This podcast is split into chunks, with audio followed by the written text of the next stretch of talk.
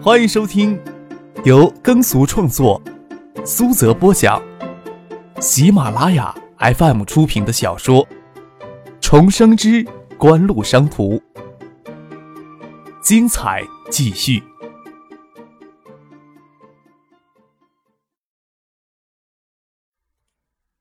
第五百二十一集。抵达北京后，张克让傅俊直接从北京转机回海州了。整个春节都让傅俊跟着自己在日本晃荡。李明宇与徐仁熙两个小丫头肯定满腹意见。今天又是元宵佳节，不管怎么说，都要让傅俊赶回海州与家人团聚的。张克在北京的出行，则由北京分公司的工作人员安排。暗紫色的云层覆盖着北京的夜空，遮蔽了星月，夜空却没有特别的暗，大概是云层很薄的缘故吧。从易云飞家中出来以后，张克就让司机直接将他与翟丹青送到宾馆。翟丹青侧头看着张克，提醒他说：“不用去接谢总吗？”抬手看了看精致的女士腕表，说道：“时间还蛮早的。”哦，差点把这事儿给忘了。张克旁若无事的掏出手机给婉欣打电话：“你也住在王府井大酒店？”那正好，我们马上就回去了。你在大厅的咖啡茶座等我们吧。张克这时候有些担心翟丹青太聪明，放下手机，侧头看向车窗外，从车窗的倒影里看到翟丹青脸上有几分狐疑。嘿，真是头疼！吩咐司机直接将他与翟丹青送回酒店。晚晴在酒店大堂的咖啡厅里等他们。北京的初春，室外清寒稍冷，室内有暖气供应，室温通常在二十度以上。晚晴没有打算出门，坐在大堂的咖啡厅里等张克。风雨的身上穿了一件贴身的黄色碎花绒线衣，颈间围着一方杂色碎花丝巾，将硕大的丰乳遮盖一些。下身穿着棕黄色的裤子，臀部、大腿都给包裹得紧紧的，整个身材凹凸有致，曲线玲珑。带着自然卷的头发披下来，只在发梢上拿头系在一起，衬托她美丽的脸蛋成熟迷人。而且洋溢着性感的气息。婉晴的助理张婷也在那里。谢总，你好。翟丹青看婉晴这身打扮，比之前的端庄多了几分性感，大概会惹得咖啡厅里的其他男人浮想联翩吧。双手摆在小腹前，欠身致意，说道：“以后还要请谢总多多指教。”指教谈不上。你还是唤我谢姐好了。婉欣微微一笑，以后张可还要多请你照顾呢。让开身子，请翟丹青与张可坐下。与四个艳光四射的美女坐在一起，自然要承受周围嫉妒与怨恨的目光。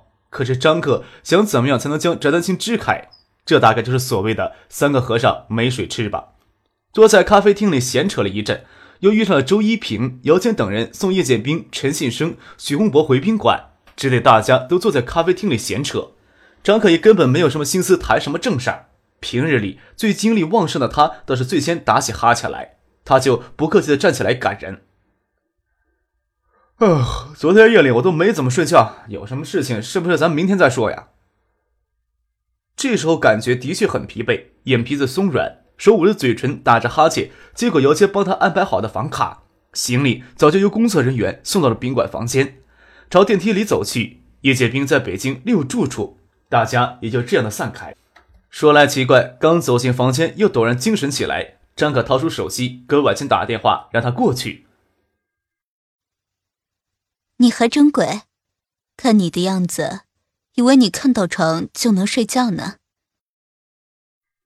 婉清在电话里笑着说：“ 我马上过去。”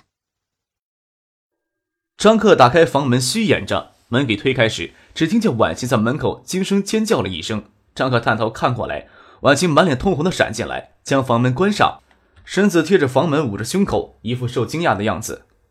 “怎么了？看见鬼了吗？”张克奇怪的问。怎么会将曲丹青的房间跟你安排在同一栋楼？婉晴心慌慌的捂着胸口。他看到我进来了。房间、宾馆都是北京分公司这边的工作人员安排的。上楼时还特意关心过陈信生、许洪博的房间都是其他楼层，没有想到分公司这边的工作人员会将翟丹青的房间跟他安排在同一楼层。张克摸了摸脑袋，无奈的说道：“哎呀，可能是安排房间的工作人员想太多了。我看上去像是跟身边工作人员乱搞的人吧？怎么不像？那妮子这么惹人眼。”我都要怀疑你的居心，你有没有偷腥的心思？婉晴横了他一眼。哎呀，我哪有这个胆子呀！张克无奈的说着话，不要说别人不信了，连他自己对翟丹青留在身边的事情都很犹豫。婉晴又心虚的问道：“给他看到怎么办？还能怎么样？杀他灭口呀！”张克将外套脱下，只穿着衬衫走过去，将婉晴丰腴的身体紧贴在房门口，看他心慌慌的眼神，像只刚偷吃鱼的小猫，搓着她丰满的臀部，在他耳边轻声的说：“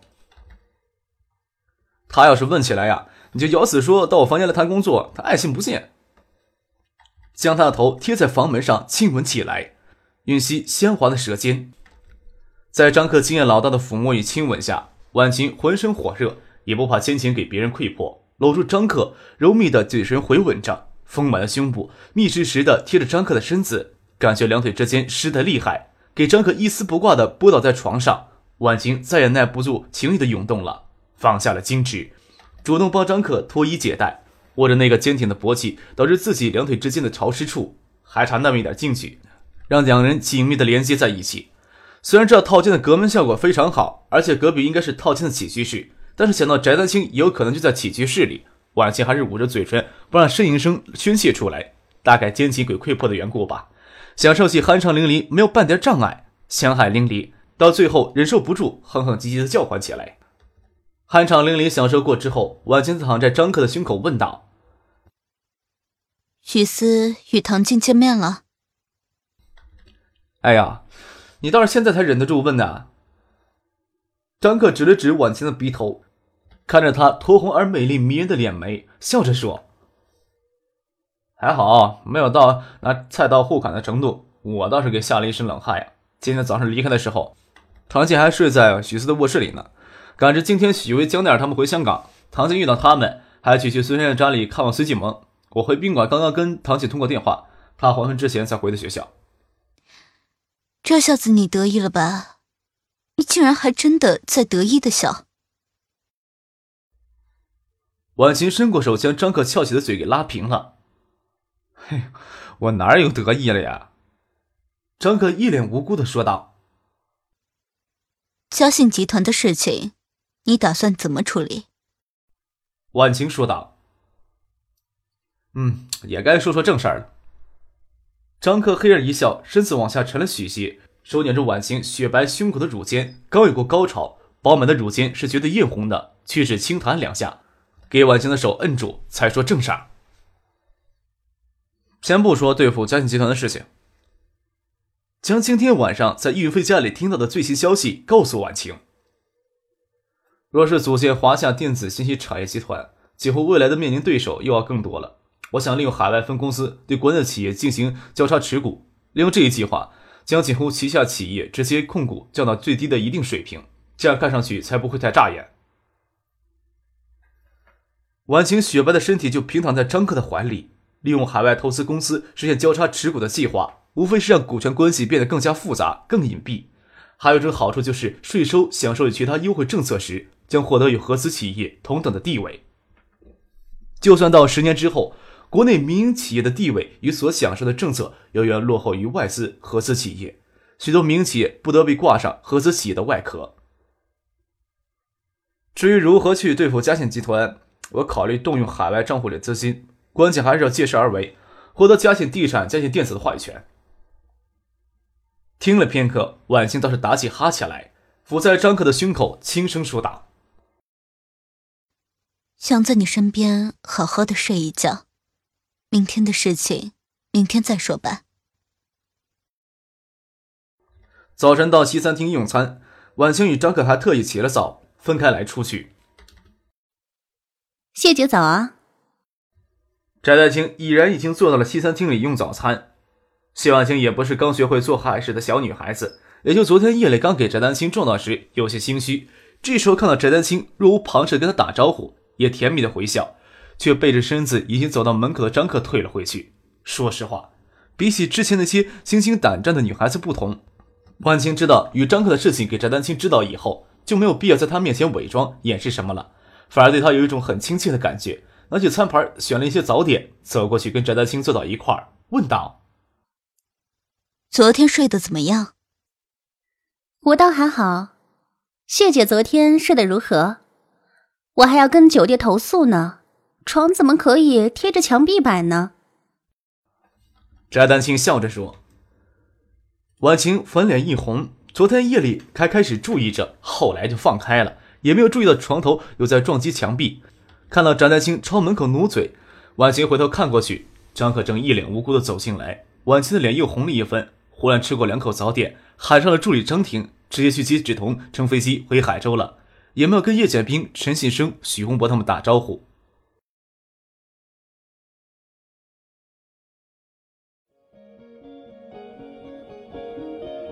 您正在收听的是由喜马拉雅 FM 出品的《重生之官路商途》。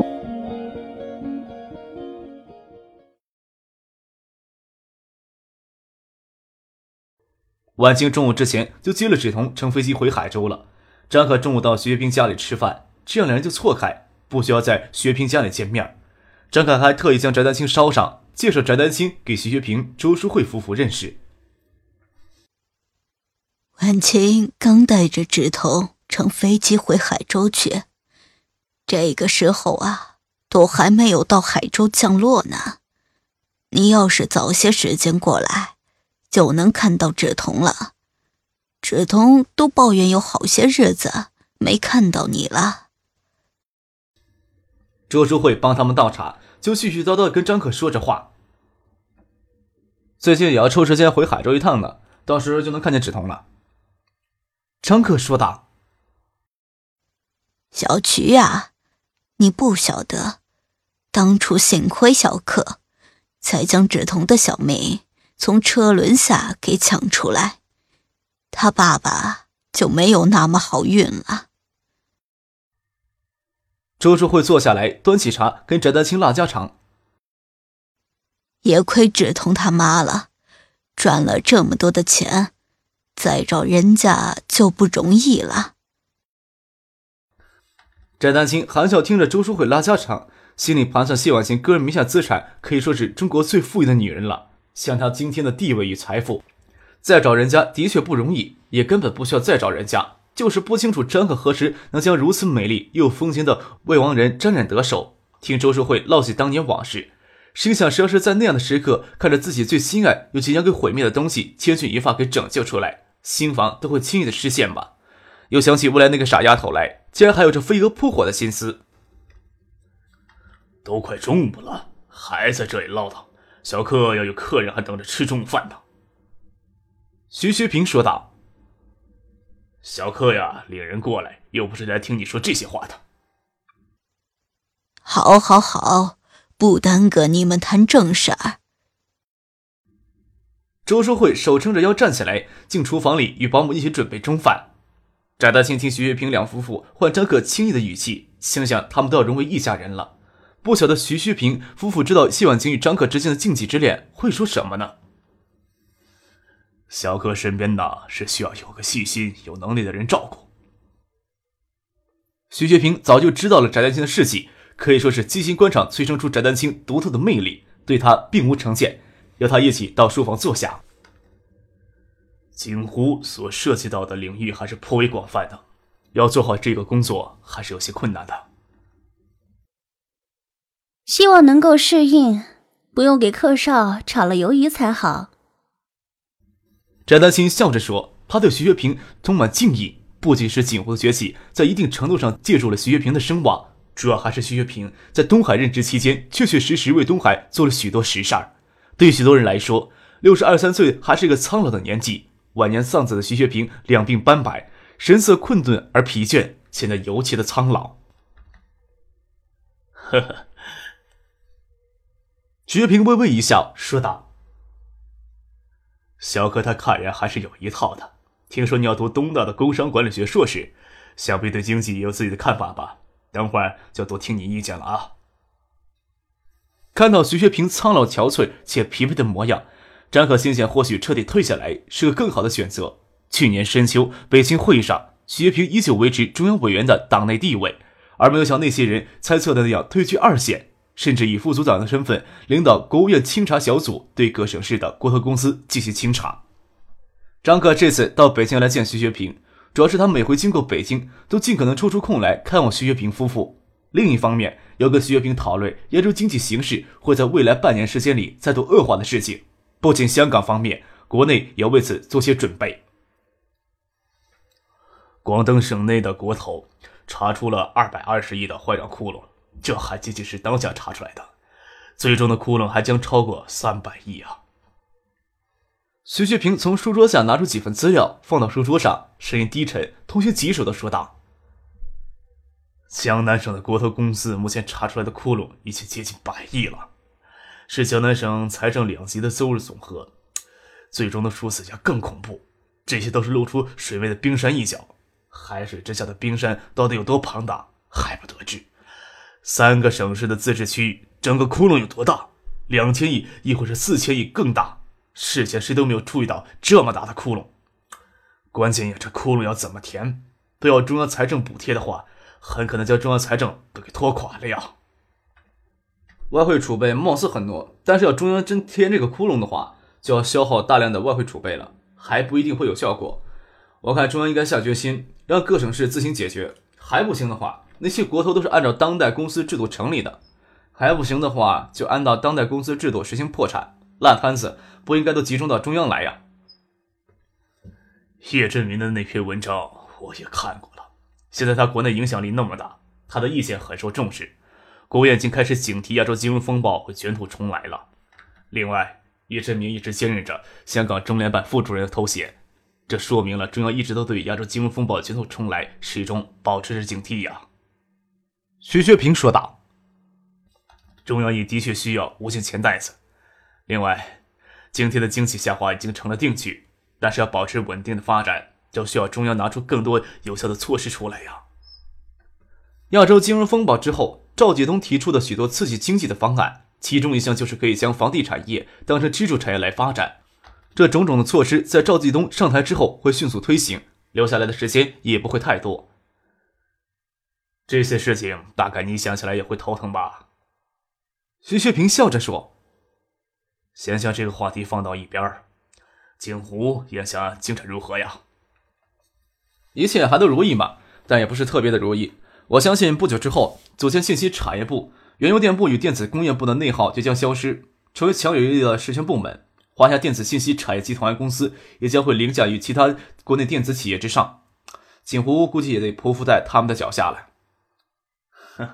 你可不是这么悲观的人呐。”徐学平笑着说道。你是从易云飞那里知道将组建华夏电子信息产业集团的消息的？这首先要由电部电信业务与电子工业部合并才能实现，但是一定合并。华夏电子信息产业集团所用的规模是相当惊人的，几乎或许在国内会遇到些障碍的吧。易云飞有些事情不能跟你说透，我来说也无妨。耿崇阳执掌信息产业部的可能性最大，他近来与葛建德联系密切一些，只要组建华夏电子信息产业集团。他推荐可能会用葛建德了。那要真是如此的话，那就是对锦湖最不利的组合了呀。张克料到葛建德多半会在未来信息产业部窃取高位，耿重阳想要如愿以偿的登上信息产业部部长的宝座，的确需要跟某些实权人物达成某种程度的默契才行。这的确是令人头疼的问题，只能无奈的笑着说：“水来土掩，兵来将挡，无非是如此。”吃过中饭，从徐学平家里出来，坐上了车。陈丹青瞄着张克轮廓分明的侧脸，这么一张年轻的脸，眉头却有如山崖陡立。从昨天见到叶真民到今天见徐学平，讨论都是宏观经济上的事情。陈丹青很容易想到谢婉清在张克身下承欢的情形，心里流淌出异样的情绪。想起年前在天云山文池广场岛上给张克撞破赤身裸体的惊慌，都是这些年从未有过的情绪。翟丹青微摇了摇头，想将这些念头都从脑海里驱赶出去。作为一名合格的助理，是不该探寻老板私生活上的秘密的。他能坦然的从谢婉晴，他能坦然的戳破谢婉晴心中的秘密，但在张克的面前不敢太放肆。